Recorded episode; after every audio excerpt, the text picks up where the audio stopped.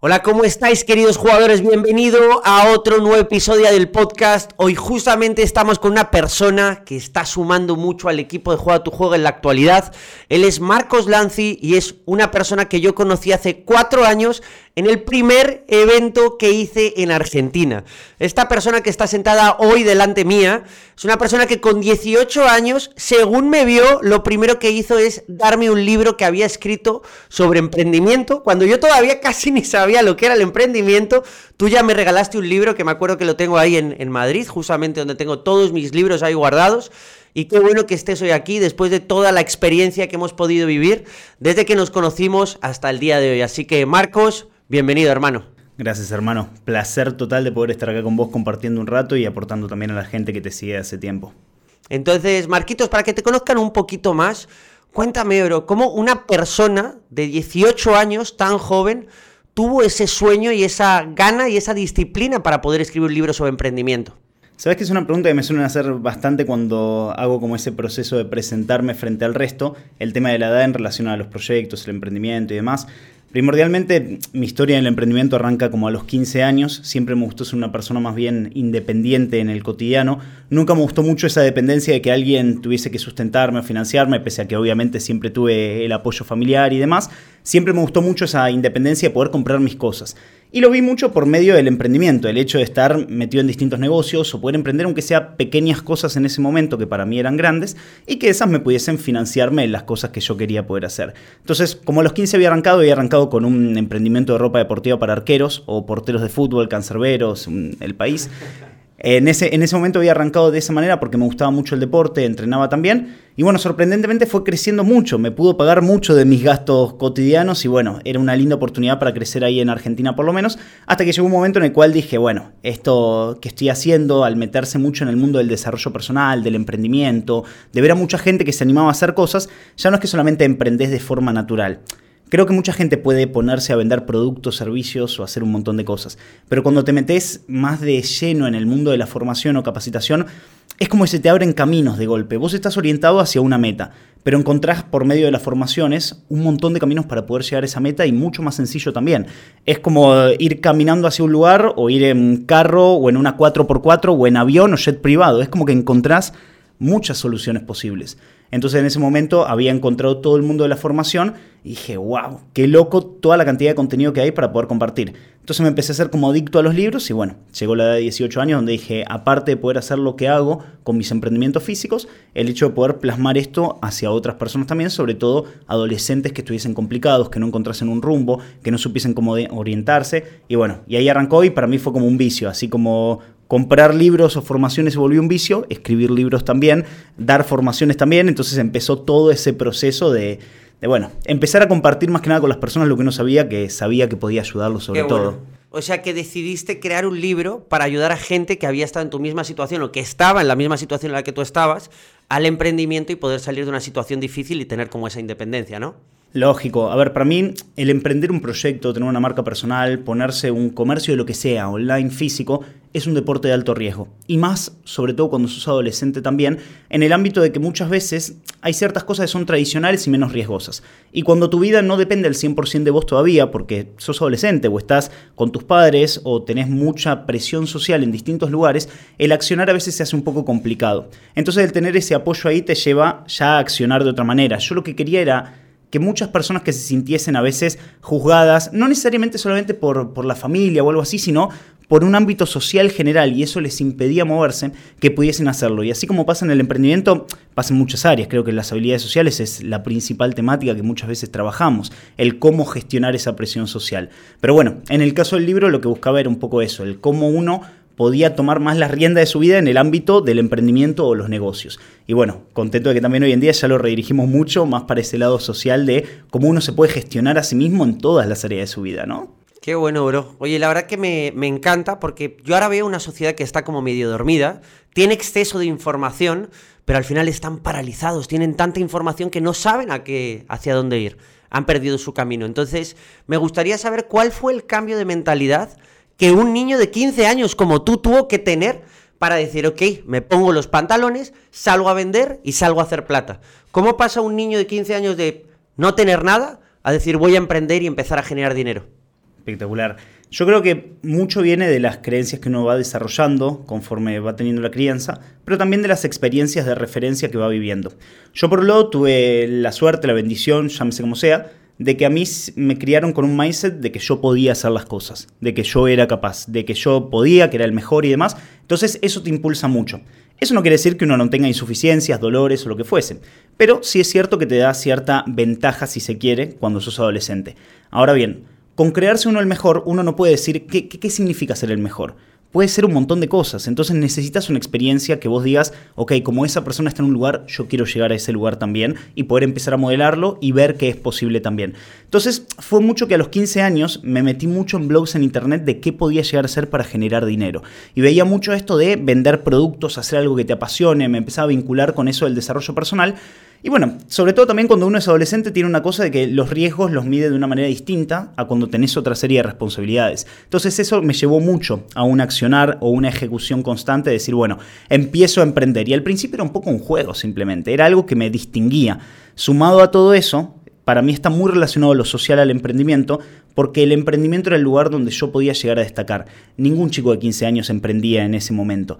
Y la verdad que yo socialmente no era muy bueno. En el colegio no me gusta utilizar la palabra de me hacían bullying, pero socialmente no era la persona que más se adaptaba. Los grupos con los cuales estaba no se asociaban a los grupos más cools y sobre todo yo sí me sentía menos que el resto. Entonces, una manera de evadir un poco esa situación era meterme en el mundo del emprendimiento. Y sobre todo cuando vos te metes en algo y la gente te valida en eso al principio, es como que lo querés seguir reforzando porque es el lugar donde te sentís seguro también. Entonces, eso me llevó mucho a decir, yo quiero meterme en el emprendimiento porque eso me hace ser distinto, distinto que el resto. Y me permitía evadir el conflicto de sentirme menos que muchas personas. Entonces era como que, bueno, tengo 15 años, sí, la verdad no me invitarán mucho a los cumpleaños de 15 que se festejan en Argentina, pero estoy ganando mi plata, estoy creciendo, estoy siendo un genio con esto. Y bueno, el hecho de sacar libros y demás también permitió un posicionamiento así de bueno. Es como que, ¿quién tiene 18 años y saca un libro? No necesariamente esa es la respuesta o no necesariamente ese es el mayor logro que uno se tiene que adjudicar en la vida porque Hoy en día miro y digo, sí, genial, escribiste un libro a los 18, pero hay un montón de cosas que son importantes en la vida. Pero bueno, sin desviarse demasiado del tema, era como un poco eso, lo que me llevó, me fue motivando más a moverme en ese ámbito. E inevitablemente, creo que el mundo del emprendimiento, las ventas, te obliga mucho también a inevitablemente encarar temas internos y temas sociales. Es como que van muy de la mano. Siento que tu negocio va a crecer en medida que vos crezcas personalmente. Es muy difícil que una persona que mantiene su egolatría, su soberbia, su soledad, su necesidad de validación o un montón de factores o conflictos internos pueda seguir creciendo porque en algún momento algo del pasado vuelve a aparecer en el momento de crecimiento en su negocio. Entonces, inevitablemente creo que para crecer sea en facturación, en impacto, reconocimiento, en las personas con las cuales uno trabaja, internamente tenés que crecer y pasar por ciertas batallas también. No, efectivamente, yo por ejemplo, continuamente estoy transformándome y reinventándome y una de las cosas que yo, por ejemplo, nunca he perdido ha sido el tema de estar asistiendo continuamente a formaciones. Da igual que sea Álvaro Reyes, da igual que lleve 10 años, da igual que tenga un millón de seguidores. Lo que me ha traído a la cima, lo que me ha traído a, considerarme a mí exitoso, es algo que no puedo perder. Y yo es algo que veo mucha gente. El ego rápidamente se infla cuando tienes un resultado bueno. Pero un resultado bueno no significa que vaya a ser una vida buena. Solamente un primer peldaño de una escalera que tiene infinitos escalones. Entonces, tú, por ejemplo, yo sé que eres una persona que te has reinventado y eres una persona que continuamente te estás formando con los mejores. O sea, viniste a mi conferencia, también estuviste con Jürgen, estuviste con Carlos, eh, vas a estar con Tony. O sea, la verdad es que he estado con, con grandes emprendedores. ¿Cuál dirías tú? que son las, las tres herramientas básicas que debería tener todo emprendedor para poder tener éxito y que no caiga en el abismo según empiece. Porque ya sabes que en la mayoría de los, como el 90% de los emprendimientos, fracasan en menos de un año. Y yo sé que, por ejemplo, tú llevas con tu emprendimiento más de tres, más de cuatro años desde que escribiste el libro. Entonces, para ti, ¿cuáles serían las claves para que un emprendimiento siga facturando y sobreviva en tiempos de crisis?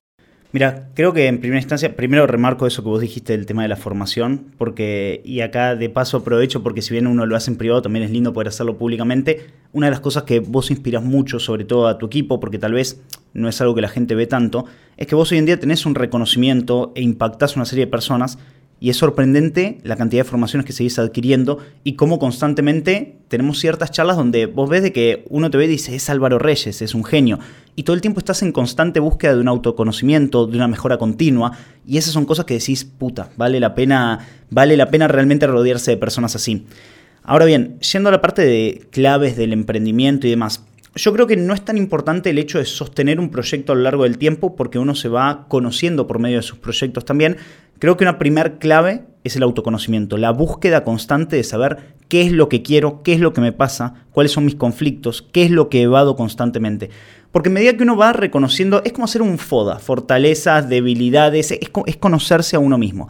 Cuando uno va identificando cuáles son aquellos factores donde uno tiene ciertos aciertos o facilidades, talentos, dones, pero al mismo tiempo también ve sus debilidades, ve sus conflictos, ve qué es aquello que le molesta y cómo lo puede llegar a encarar, ahí puede generar un crecimiento mayor y por ende también el negocio poder llegar a crecer.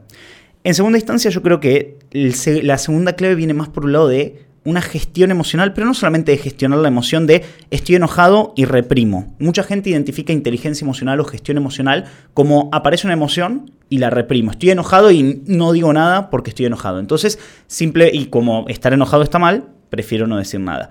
No, muchas veces eso lo que hace es que uno reprima y después termine explotando por otro lado y uno lo termine sobrecompensando en otro lugar, depositando todo lo que no dijo en ese momento. Entonces, para mí gestión emocional es la capacidad de poder observar las emociones y pensamientos que uno va viviendo y a partir de poder observarlos, identificar de dónde vienen. Poder hacerse un proceso introspectivo personal donde puede identificar qué es lo que generó, cuál es la causa que genera este síntoma. Y cuando aparece esa causa en sí, uno puede entender que esa creencia no necesariamente es lo que lo identifica uno, no es necesariamente uno que yo muchas veces identifique, en mi caso personal, conflictos con la validación social, con que me validen. Yo no, no soy una persona que no me identifico como validador social. Veo que tengo creencias en relación a eso y conflictos que muchas veces se necesitan trabajar y poder gestionar en sí. Pero no por eso los voy a reprimir y voy a andar diciendo, no, yo soy una persona que no necesita de nadie y no me importa nada el que dirán. A ver, si a nadie le importase el que dirán, no habría personas con ropa en la calle en general, porque nos vestimos también por un orden social. Todo tiene un orden social. El punto es identificarlo y gestionarlo. Entonces, en primera instancia, sí viene mucho esta parte del autoconocimiento, la capacidad de poder gestionar y también el sacarle importancia a las cosas, para mí como tercer clave. Muchas veces me doy cuenta que cuando uno quiere encarar un proyecto o incluso tomar una formación, tomar una, tomar una formación, sea con quien sea, implica muchas veces una cuestión de arriesgarse. El dinero nos da certeza. Yo tengo mil dólares, dos mil, cinco mil, diez mil, y eso me da certeza porque sé que vale diez mil dólares. Bueno, ahora con la inflación va valiendo menos, pero sé que tengo diez mil dólares ahí. Me da una certeza. Y una formación generalmente es intangible. Yo lo que puedo ver son promesas de cambio en un tipo de plazo, corto plazo, mediano, lo que fuese. Entonces, en esa situación donde hay una incertidumbre, uno empieza en esa situación de sobrepensar las cosas, de si realmente me va a funcionar y así con todo en general. ¿eh? Pongo el ejemplo de la formación como puede ser un proyecto, emprendimiento, viajes, pareja, lo que fuese. La vida en sí es un riesgo, todo conlleva un riesgo. El hecho de cada paso que doy implica que hay una serie de variables que pueden llegar a afectarme a mí en las decisiones que voy tomando y en lo que va a ocurrir también. Y si yo vivo pensando cada probabilidad de cada riesgo, lo más probable es que no salga ni siquiera al supermercado a comprar porque me puede chocar un carro y me muero. Es una estupidez. Y al mismo tiempo yo pongo en balanza de decir, a ver, sí, hay una serie de riesgos, pero también detrás de ese riesgo está la persona que quiero ser o en la que me quiero convertir. Entonces, ¿qué carajo hago que estoy esperando a tomar ciertas acciones?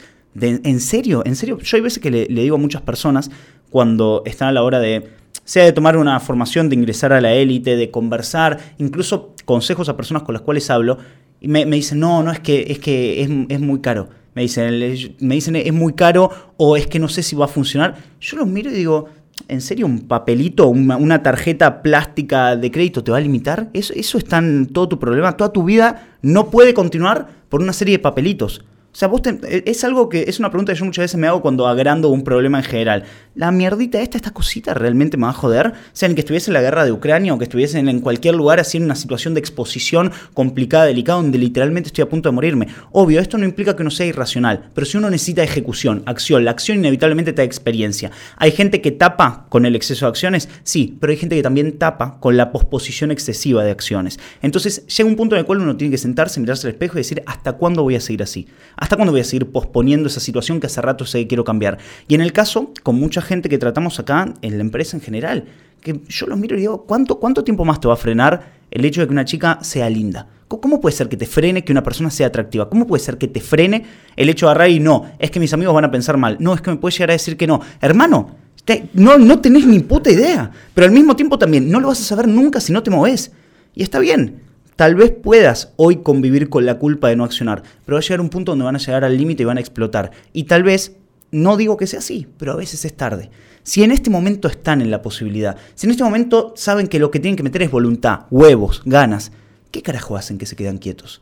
Entonces, para mí, dentro de estas tres claves del emprendimiento y para mí de la vida en general en cuanto a la parte actitudinal, es el conocerse para tomar decisiones más conscientes por uno, pero empezar a conocerse, identificar esos conflictos, fortalezas, entender cómo gestionar correctamente las emociones, identificarlas, ver nuestros pensamientos y de dónde vienen, y a partir de ahí, ser un tomador de acción compulsivo. Hay momentos, hay cambios en nuestra vida que no pueden seguir esperando. Hay cambios que necesitan que sean ya.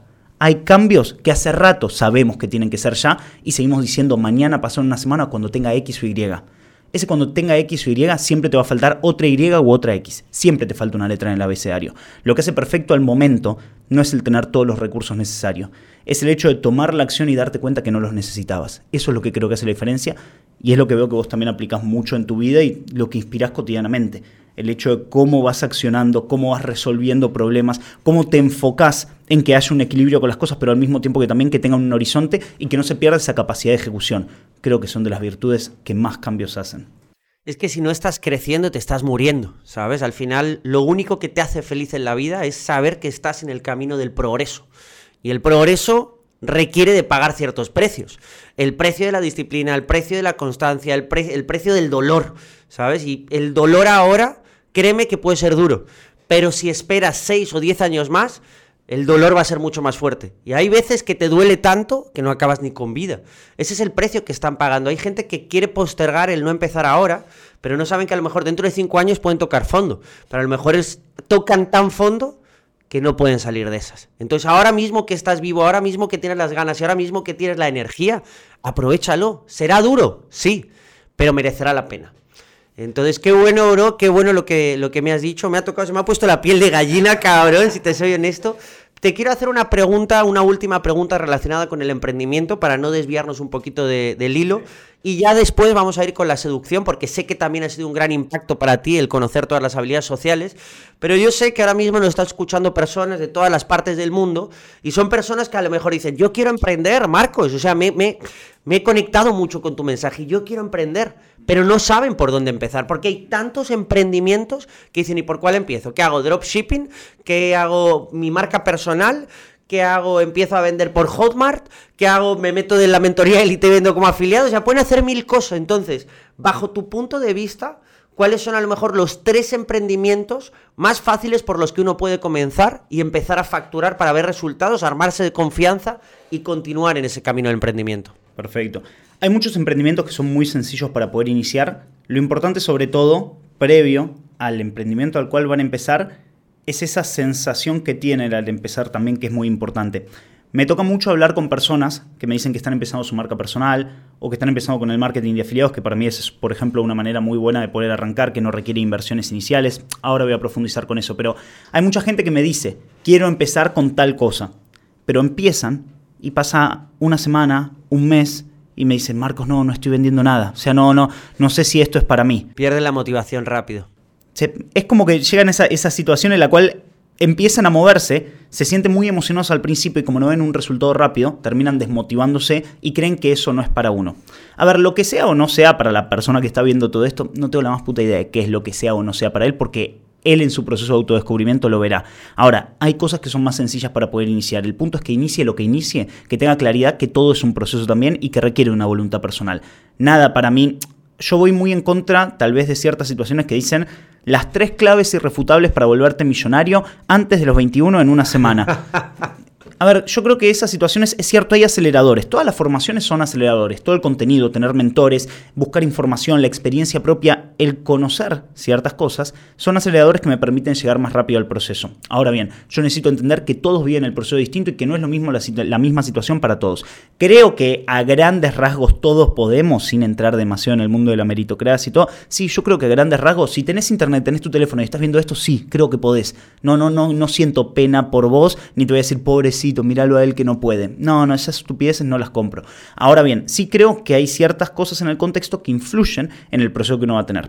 Eso por un lado. Ahora bien, en los tres tipos que pueden llegar a haber de negocios que son más rápidos, para mí el tema de meterse en el marketing de afiliados es como lo primero rápido. El mundo, la industria de los infoproductos tiene algo muy bueno, que es que puedes cobrar en moneda extranjera, estés donde estés. Si querés te podés afiliar a alguien que te paga comisiones en criptos, te puedes afiliar a alguien que pague comisiones en dólares, en euros, lo puedes hacer a través de plataformas como Hotmart, puedes hablar incluso con referentes. Yo a mucha gente le digo, no seas maricón, levanta la mano, movete, hablale, te gusta un referente, mandale un mensaje y decirle, Álvaro, Marcos, quien sea, quien sea, quien sea, los que estén, que tengo ganas tengo ganas de facturar por medio tuyo, tengo ganas de, de, vender para vos, tengo ganas de crecer con esto, ¿Cómo puedo hacer? ¿Hay alguien con quien puedo hablar? ¿A quién le puedo mandar un mail? Movete. No te quedes solamente pensando, no, es que no sé cómo hacerlo. Manda mensaje. En esa situación vas a encontrar gente que probablemente te va a ofrecer situaciones y te va a pagar comisiones por ofrecer productos a personas que tengan una serie de problemas. Eso por un lado. Por otro lado, vos puedes hacer lo que se llama el famoso pasamanos, que es el dropshipping de manera general, pero que también lo puedes hacer incluso con productos físicos. A mí me pasó mucho tiempo también de encontrar proveedores, por ejemplo, que venden un tipo de producto y yo tenía amigos que consumían ese tipo de productos. Ejemplo, hay muchos amigos que yo tengo también que agarran y vivían de fiesta. Yo tuve una época que vivía prácticamente de fiesta, no era mi época más productiva, pero sin duda miraba mucha gente ahí que se gastaba, pero hermano, no te puedo explicar la cantidad de plata que se gastaba en alcohol. O incluso iba a un antro, pero se dejaban la plata. Se lo que se hace por impresionar a las minas. Eh, ¿eh? Eso es increíble. Eso a mí me sorprendí. Después muchas veces esas personas les hablabas de formarse y te decían que era caro. No querían aprenderse Y no, que, no, quieren aprender. O sea, pero quiero comprar una puta botella de champán. Eso es tremendo. Es mucho la percepción también de valor. Eso es un tema interesante. Ahora bien, en esa situación había muchos que lo que hacían era hacer acuerdos con el relaciones públicas de ese antro, que si iba él con su grupo de amigos que sabían que gastaban, él se llevaba un porcentaje. O incluso a los amigos iba con mayoristas de alcohol y agarraba y le vendía el alcohol a los amigos directamente, mucho más barato de donde lo compraban en otro lugar, pero hacía diferencia. ¿Y qué hacían? Yo siempre promuevo que un modelo de negocio, cuando uno quiere arrancar, lo que necesita es validarlo. Entonces, antes de agarrar y buscar una inversión, porque todos creen que necesitan una gran inversión para empezar, antes de meter inversión necesitan validar la idea. Para validar la idea lo que tienen que hacer es encontrar un consumidor y un tipo de producto y hacer un acuerdo con ambas partes. Ir con el consumidor y decirle, mira, yo te vendo tal producto, te lo voy a entregar de acá a dos, tres días, lo que fuese. Necesito una seña de tanto dinero, si le interesa. Si esa persona le paga, con ese dinero compras el producto y después se lo das a la persona y él te da la diferencia. Eso es lo que se hace en el dropshipping online, que es esa situación en la cual vos hablas con un mayorista, chino, indio, de donde sea, Ahí publicas un producto en una página, una persona te paga, vos recibís el dinero, le pagas al proveedor y el proveedor envía el producto y vos te quedas con la diferencia y eso lo haces constantemente. Ahora bien, que se entienda, tanto marketing de afiliados como dropshipping, hacer ese pasamanos en sí, incluso meterse en criptos, tener marca personal, empezar un negocio de infoproductos o vender ropa deportiva para arqueros como hacía, todo parece muy lindo cuando uno cuenta esa historia de éxito y demás. Lo que tiene que asumir la persona es que en estos procesos se requiere de aprendizaje. Así como uno estudia una carrera durante cinco años para empezar a trabajar con algo, el emprendimiento no es ese lugar donde vos entrás dos meses y en dos meses agarrás y sos mejor que el resto en cuanto a facturación y demás. El hecho de manejar bien las expectativas que uno tiene le permite tener mayor claridad en el camino y en el proceso de cómo se va a desenvolver. Entonces, en resumidas cuentas, para mí se tienen que mover, si uno está recién arrancando, lo que mejor tiene que aprender es ventas. No, no soy partidario de recomendar demasiados negocios en general porque creo que el negocio va según la persona, no, no, no es algo universal, pero sí, te puedes meter en multinivel, te puedes meter en marketing de afiliados, te puedes meter a hacer dropshipping. Hay muchas opciones ahí alternativas que no requieren de grandes inversiones y te permiten poner un compromiso y sobre todo, más allá del resultado económico, aprender habilidades. Lidiar con la inmediatez, para mí, va a ser la gran lucha que va a tener esta generación y las futuras. En un lugar donde necesitas de ver reels todo el tiempo, TikToks, shorts, que todo es tan rápido, 15 segundos para aportar valor y demás, todo es muy inmediato. Para mí, el lidiar con esa inmediatez en los proyectos que son serios para la vida de uno es lo que va a terminar haciendo una diferencia en cuanto a los logros que vaya a tener el día de mañana. Entonces, perdona que me fui así como por la rama de los tres negocios, pero me, quería como meter esa aclaración ahí. No sé cómo lo ves vos también, porque yo sé que vos también estás constantemente metiéndote en negocios y sé que muchas veces también le das como buenas recomendaciones a las personas para que puedan ganar. Sí, efectivamente. Yo al final lo que recomiendo siempre, y siento que es a mí lo que me ha llevado a ganar, y lo que estoy viendo que al resto de personas también le lleva a ganar, lo más seguro y a largo plazo no es inmediato, es tu marca personal. ¿Por qué? Porque si tienes una marca personal, fidelizas a tu audiencia y realmente la tienes enganchada, Da igual que te metas a dropshipping, que te metas a seducción, que te metas a emprendimiento, que te metas a desarrollo personal o espiritualidad, toda esa gente te va a comprar por quién eres. ¿Sabes? Entonces yo creo que siempre hay que arrancar con dos cosas. Primero arranca con tu marca personal y tiende aquí un proyecto a 10 años, 20 años o hasta que te mueras. Y luego por otro lado empieza en pequeños microemprendimientos donde te comprometas como mínimo en seis meses, ¿sabes? Es decir, no en un mes, dos meses, seis meses. Porque eso es lo que pasa y yo lo veo en mis alumnos. Álvaro, he tomado un curso y en la primera semana no consigo resultados. Pero es que en la primera semana, si tú todavía no has tenido sexo con una mujer en 36 años, ya en una semana se la quieres meter, pues te vas de putas, cabrón. Es lo más fácil, ¿sabes? Y dejas tu plata ahí. Pero lo que tú tienes que conseguir no son resultados. Es tener las habilidades y el estilo de vida que te dan esas habilidades porque así los resultados van a ser automáticos. Tú no tienes que convertirte en el cazador te tienes que convertir en la presa, ¿sabes? Entonces cultiva un estilo de vida tan atractivo que hagas que el resto de personas quieran permanecer en tu vida. Y aparte, porque si tú las persigues, las cosas van a ser efímeras, van a durar muy poco tiempo. Pero si tú lo atraes, esa persona que esté contigo va a ser para largo plazo, porque ha sabido ver el valor desde un inicio. Entonces, para mí eso es lo más importante. Entonces, brother, yo sé que tú eres emprendedor, pero también sé que la seducción te ha ayudado mucho y no es casualidad que por eso tú y yo estemos trabajando dentro de la empresa Juega tu Juego. Tú, por ejemplo, eres una persona que te enfocas mucho en las ventas, te enfocas también como en aportar valor masivo a la gente y a través del emprendimiento también conectas mucho con la audiencia, pero me gustaría saber cuáles son las habilidades que la seducción te ha proporcionado y cómo eso ha afectado en el emprendimiento. Bro, este es un tema que a mí me encanta porque yo lo vi mucho cuando fui por primera vez a la conferencia donde te conocí. Que me pasaron un montón de experiencias locas ahí por la cantidad de contactos que uno va sacando, pero también por la vibra que se vive en esos lugares.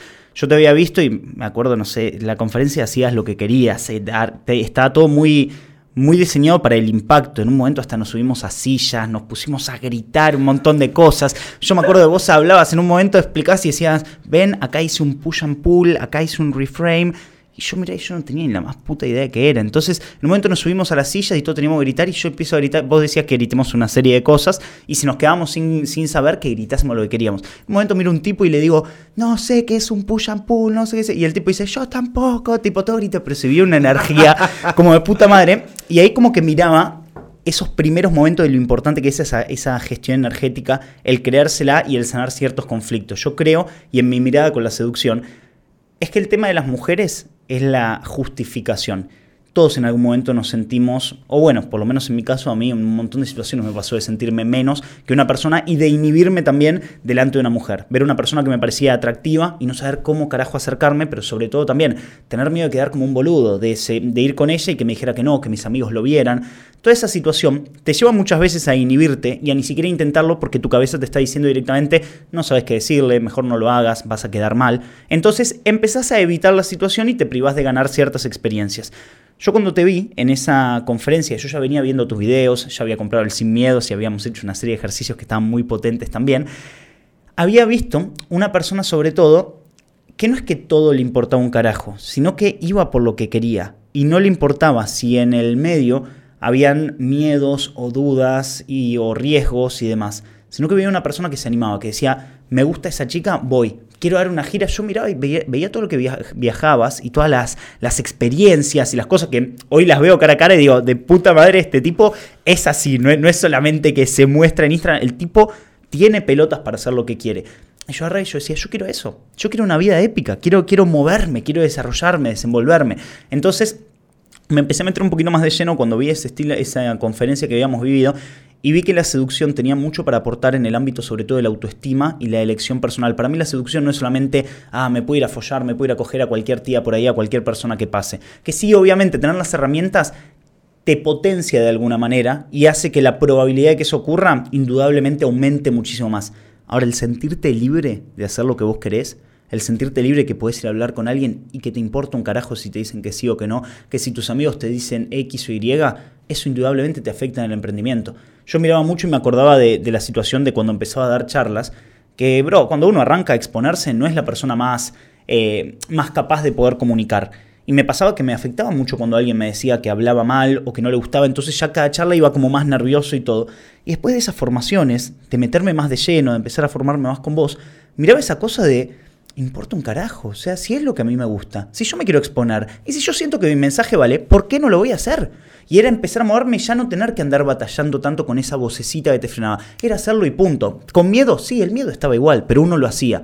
Y ahí después, eso es lo más lindo de todo, que si bien yo no creo que alguien tiene que ser dependiente de un resultado, a mí me hizo mucho el clic cuando di una conferencia que me tocó fue delante de 2.500 personas, fue un microestadio. Y yo pensaba mucho en esos momentos, de cuando me daba miedo poder exponerme por primera vez. Siento que hay muchas personas que le hacen caso a esa vocecita que les dice, no lo hagas, no, no, no te muevas, puedes quedar mal, te pueden llegar a rechazar.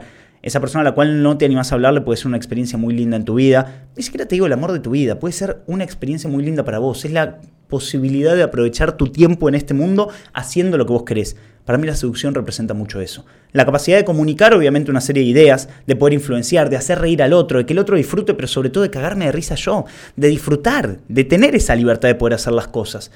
Y la verdad, posponer eso, no te, no te digo posponerlo años, posponerlo un día es más caro que cualquier otra cosa. Yo muchas veces veo gente que dice, es caro hacer esto, es caro hacer aquello. Caro es estar en una vida donde vos te sentís mal todos los días. Caro es mirarte al espejo y saber qué podrías estar haciendo más realmente. Caro es estar en esa situación de todos los días decir en algún momento y que ese algún momento no llegue nunca. Algún día no es ninguna fecha del calendario. Por eso para mí la seducción trae eso, esa capacidad de gestión, esa seguridad. E inevitablemente, y eso para mí es lo más lindo de todo, que siempre el resultado de enfocarte en vos, de hacer las cosas que vos querés, de estar en el microestadio, y ni siquiera te digo eso porque cada uno debe tener su interés personal, pero el hacer las cosas por vos creo que es lo que más atractivo genera en el otro. Porque así como pasa en un mercado de oferta y demanda, si yo muestro con una persona que va a estar con cualquiera así porque sí, sin ningún filtro, sin importarle la vida, automáticamente la percepción de valor que tengo frente al resto baja, porque no me ocupo de mí. El hecho de empezar a ocuparte de mí, no de ocuparme de mí, no solamente hace que disfrute más, sino que también frente al resto me vea como una persona de mayor valor. Hay gente que me pregunta, ¿cómo hago para conocer una mujer de alto valor y demás? Yo miro y digo, hermano, crece tu valor personal, crece tu valor personal y deja de posicionar ese alto valor como que estás hablando con, no sé, estás hablando con Dios. Hay, hay gente que me, que me, habla de las mujeres como si estuviese hablando de un Dios. No, es que ella tiene mucha validación social, que tiene un buen trabajo, que gana bien. ¿Qué? ¿Qué tiene? ¿No, no va al baño y caga? ¿No, no toma alcohol y, vomita si toma mucho? ¿No tiene defectos, inseguridades? Todas las tenemos. El punto es más allá de centrarse en que otros lo tienen, es el hecho de cómo yo trabajo en mí. Y a partir de ahí crecer mucho más. Creo que la seducción hace la diferencia en eso. Y después obviamente los resultados tangibles terminan siendo preciosos. Que bueno, eso es algo que son muchas historias compartidas así también con vos de, de, resultados. Hemos vivido ahí en Monterrey, ah. Argentina, Cancún. Grandes cosas. Sí, lo, lo, más importante es que al final tú eres tu producto.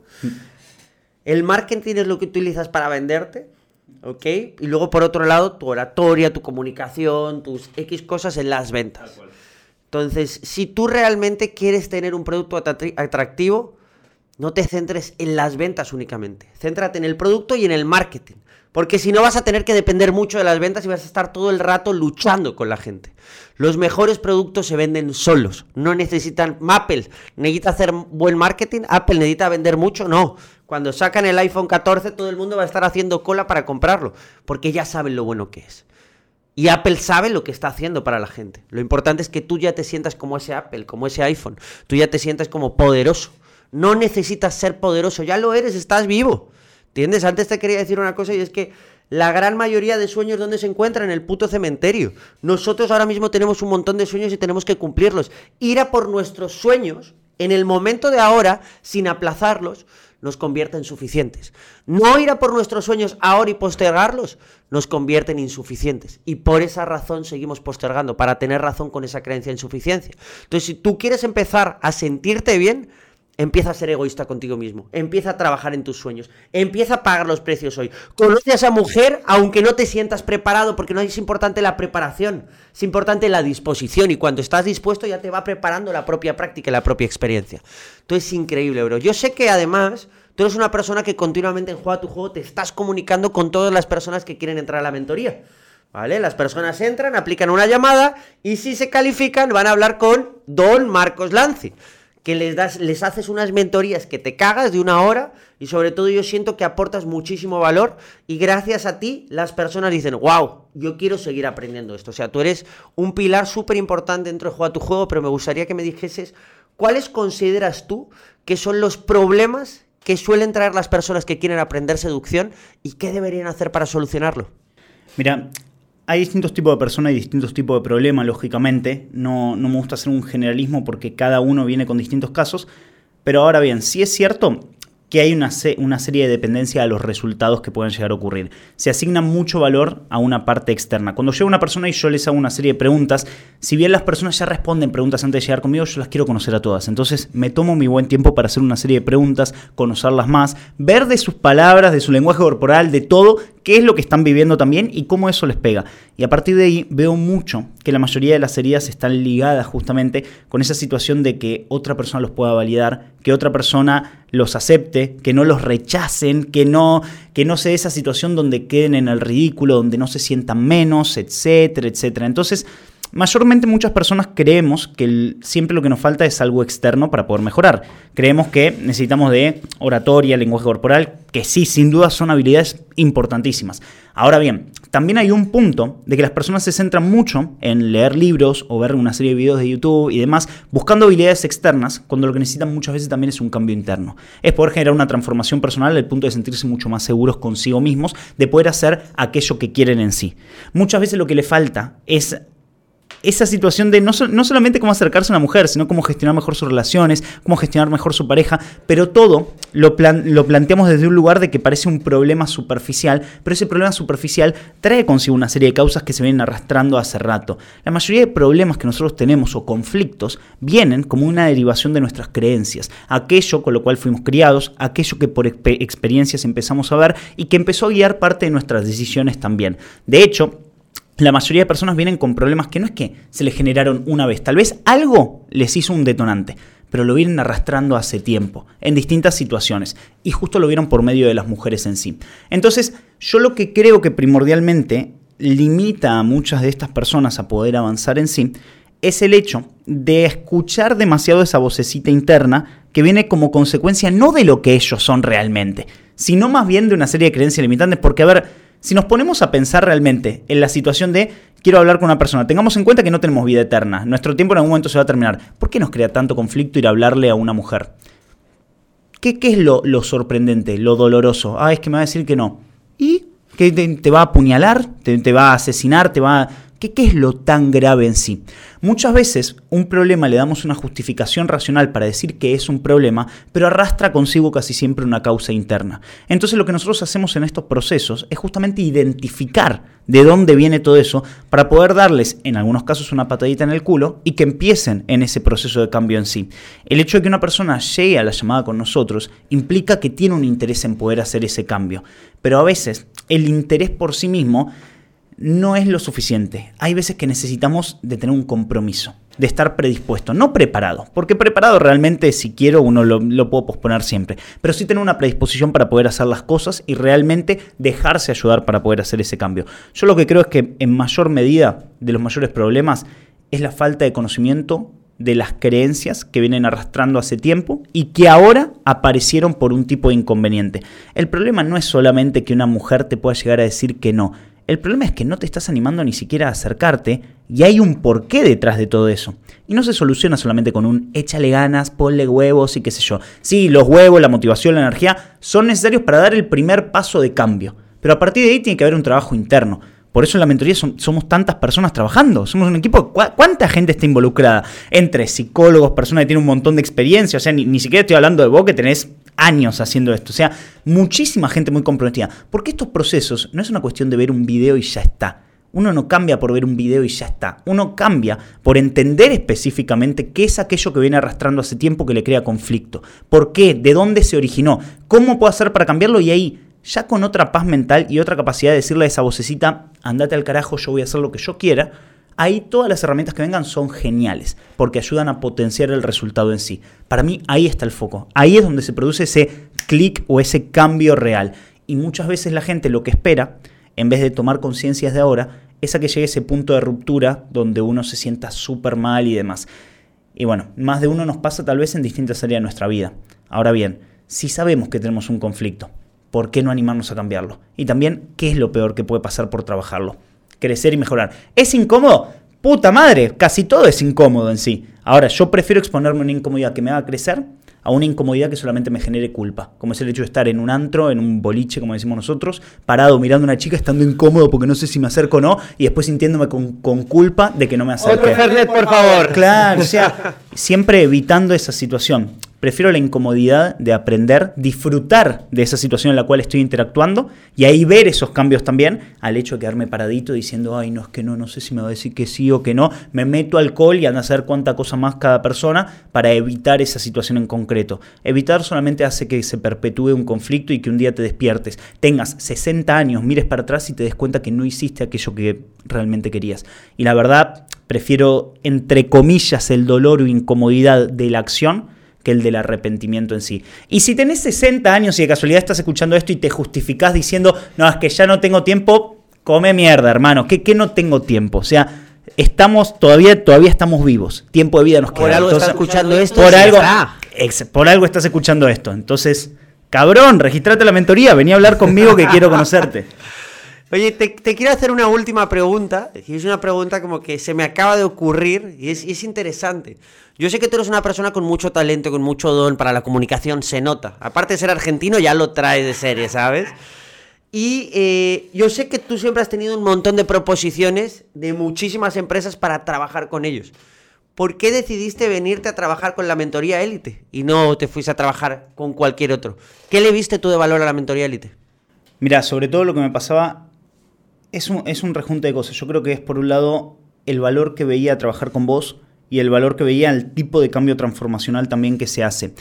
Yo soy muy fanático del tema de las ventas, el emprendimiento, los negocios y me encanta, es un tema que disfruto mucho. Ahora bien, sí es cierto que muchas veces en los negocios y en las ventas, si bien cada vez hay más formadores que meten desarrollo personal, se tocan temas un poco más superficiales. Yo lo que veía en la seducción es que tiene un tipo de marketing, una manera de mostrarse para el afuera y un tipo de proceso de cambio por dentro también. Cuando yo llegué acá a trabajar con vos, que en gran parte fue por el hecho de conocernos y demás, también porque Augusto nos presentó y demás, fue como que miraba mucho esa posibilidad de hacer un cambio potente en las personas. Incluso cuando llegué, me encontré con un público distinto al cual yo le vendía cotidianamente o con el cual yo me relacionaba también. Encontré un público con una serie de problemas que vos decís, si esta persona hace este cambio en su vida, o sea, se puede, literalmente como hablábamos un rato, es, el Bitcoin. Hoy en día está acá y se, cambia esto, se, va a 300k, o sea, vuela directamente. El tipo de cambio o impacto que veo en los alumnos que en la élite te motiva a decir, no solamente estoy trabajando, no solamente estoy haciendo un trabajo y haciendo lo que me gusta, que es hablar, aportar, sino que estoy viendo que por medio de eso la gente hace un cambio rotundo en su vida. Y eso creo que te carga mucho energía también para poder hacer las cosas. Entonces, en mi caso personal por lo menos me motivó mucho eso, el ver que había personas que tal vez venían de una situación incluso mil veces más jodida que la mía en muchos ámbitos de vida y por tomar una mentoría. O sea, que vos decís, ah, tomó un curso. No, hermano, es un puto proceso transformacional donde te internás como si fuese una clínica a cambiar rotundamente esas creencias de mierda que te vienen jodiendo. Y cuando ves el cambio que hace la gente y que sale de ahí y termina la mentoría y dice, no, ah, no, hermano, logré tal cosa, nunca en mi vida había estado con X cantidad de mujeres, nunca me había sentido tan bien. ¿Cómo no te va a motivar eso? Es de las cosas más lindas que hay, me parece. ¿Cuáles son los cambios a ti como que has visto que te han impactado más en las personas? Y me ha pasado de mucha gente que llegaban a la llamada conmigo y no podían prender la cámara, por ejemplo. Nosotros hacemos Zoom, hacemos las videollamadas, porque querés ver a la otra persona, conocerla y el impacto no es el mismo si estamos hablando cara a cara, así es solamente una voz escuchándose. Entonces, vos las veías y no podían prender la cámara y te decían, no, no, no, es que no puedo. Gente con todo tipo de problemas, gente que venía arrastrando cosas que tal vez incluso alumnos de 45, 50 años que nos decían, no, toda mi vida me pasó esto, nunca pude hablar de esta manera como una mujer, nunca pude pasar de ser el amigo de una mujer, nunca pude hablar y decir lo que pensaba frente a mi mamá, nunca pude hacer una serie de patrones que venían repitiendo que después terminaban y te das cuenta de esa persona que era virgen, había hecho un trío. Vos decías, hijo de puta, o sea, a mí hacer un trío tardé X cantidad y el tipo en, una, en un tiempo pudo lograrlo. Pero otra vez lo mismo, en el resultado tangible siempre ves cambios muy significativos, porque pasan tal vez de no estar con nadie a estar sexualmente con muchas personas, pasan de nunca haber dado ni siquiera un beso a estar con muchas personas en antros, de día incluso, conociendo gente en la calle, cosas que la gente ve como una utopía, los alumnos lo hacen de forma natural, y eso está de puta madre. Ahora bien, aparte de lo tangible, que para mí es perfecto, veo que la gente llega triste a la llamada, baja energía, con la voz escondida, que vos los ves y todas las llamadas están así, encogidos, que no, no, no, no pueden ni siquiera modular. Hay gente que termina la mentoría, cambia hasta la manera de comunicar que tiene, la voz, cómo proyecta, cómo se relaciona. Te dice, hermano, nunca me sentí tan bien en mi vida. Creo que si bien el sentir muchas veces es un poco más intangible, ese resultado intangible, donde vos hablas incluso con la persona después de esos tres meses, te comunicas un año después y te dicen, bro, más que agradecido a la vida de haberme formado con ustedes, hoy tengo pareja, estoy haciendo esto, me estoy por casar, estoy... Pero vos ves eso y son cosas que, que es un impacto muy fuerte en las personas. Entonces, para mí es, ese estilo de resultados son los que terminan haciendo la diferencia de decir, bueno, por lo, no sé si será el buen camino o no, pero estoy haciendo algo que me llena y que le termina aportando también a las otras personas. Al final yo siento que también eso es justamente lo que más me motiva a mí también de estar aquí. Todas las transformaciones y sobre todo el estar sometiendo a los alumnos a presión, porque tú sabes que el carbón sometido a mucha presión se transforma en diamante. Nosotros tenemos muchos alumnos que son como trozos de carbón, pero cuando salen, wow, irreconocibles. Y todos provienen de lo mismo. Entonces, bueno, hemos hablado de muchísimas cosas el día de hoy. No sé cuánto tiempo llevamos aquí hablando. 46. 46 minutazos, bro. Así que hermosos 46 minutos. Entonces ya para, para cerrar todo esto me gustaría saber qué consejo le darías a todas estas personas que te están escuchando. Un consejo que a ti, por ejemplo, cuando estabas en tiempos difíciles, en momentos de crisis, te hubiese gustado escuchar para resurgir y volver a relanzarte. Nada es tan grave y nada es tan importante nada te va a terminar de, matar, salvo que vos permitas que así sea también. Si hoy en día estás en una situación en la cual estás inconforme con tu situación de vida, hay algo que te está ocurriendo que no te hace sentir bien, que no te hace sentir pleno, lleno, sentís que te estás evadiendo de más y hay cosas que venís posponiendo en sí, o simplemente estás en una situación en la cual querrías avanzar y dar una serie de pasos porque sabes que te mereces más para tu vida también, tranquilo, siempre la situación mejora pero esa mejora va a depender de tu capacidad para gestionarte y tomar las riendas. A mayor responsabilidad personal que vos tengas, siempre vas a estar en la situación de poder controlar o liderar muchos aspectos. Y a mayor búsqueda de responsabilidad también, aquello que no depende del todo de vos, lo terminas gestionando mucho mejor. Toma acción. No pospongas innecesariamente aquellas cosas que sabes que inevitablemente vas a tener que trabajarlas. Si sabes que igual las vas a tener que trabajar, ¿por qué mantener tu vida en la miseria más tiempo cuando sabes que desde ahora puede arrancar? Yo creo que la gente que llega a los lugares que quiere se pregunta mucho cómo puedo hacerlo. La que no, simplemente dice no puedo. Probablemente estés en una situación jodida donde el cómo te parezca muy complicado, pero el preguntártelo pone a tu cerebro a trabajar. Ponerlo a trabajar inevitablemente a accionar y el accionar por lo menos a lograr un resultado que tal vez no te lleva al lugar que querés, pero te saca del lugar donde estás. Entonces, comprometete con vos, sos la persona más importante que vas a tener en tu vida, movete en función de ello también y desde ahí creo que no necesariamente todo va a ser para arriba, pero sí todo va a ser aprendizaje, entonces por ende también puede ser todo para arriba.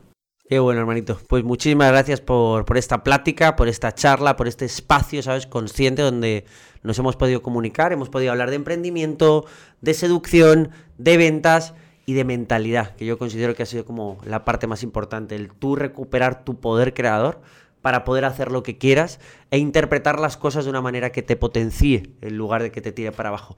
Así que, Marquitos, muchas gracias. Gracias de corazón, hermano, y también de paso, ya que uno está acá, darte las gracias en serio porque el, trabajar con vos es de las cosas más lindas que uno tiene, porque ve experiencias constantemente, pero sobre todo también te conoce más allá de lo que es la cámara y es lindo encontrar que no solamente sos una persona muy predispuesta a poder accionar, sino también que tenés esa humildad para poder escuchar a todo tipo de personas que creo que como una perlita más para terminar esto y finalizarlo, esa humildad es lo que lleva a muchas personas a poder llegar a lo más alto de todo. Entonces, gracias a vos también por permitirnos aprender constantemente de vos y dejarte también escuchar y hablar de todas las temáticas posibles. Gracias, hermano. Muchísimas gracias, hermano. Si queréis encontrar a Marcos Lanzi, ¿dónde te pueden encontrar, hermano? Primordialmente en Instagram o en TikTok como arroba Marcos Lanzi. Fabuloso, hermano. Pues te envío un súper abrazo. Muchísimas gracias. Estamos aquí siempre a más y a ganar. Un abrazo. Éxitos.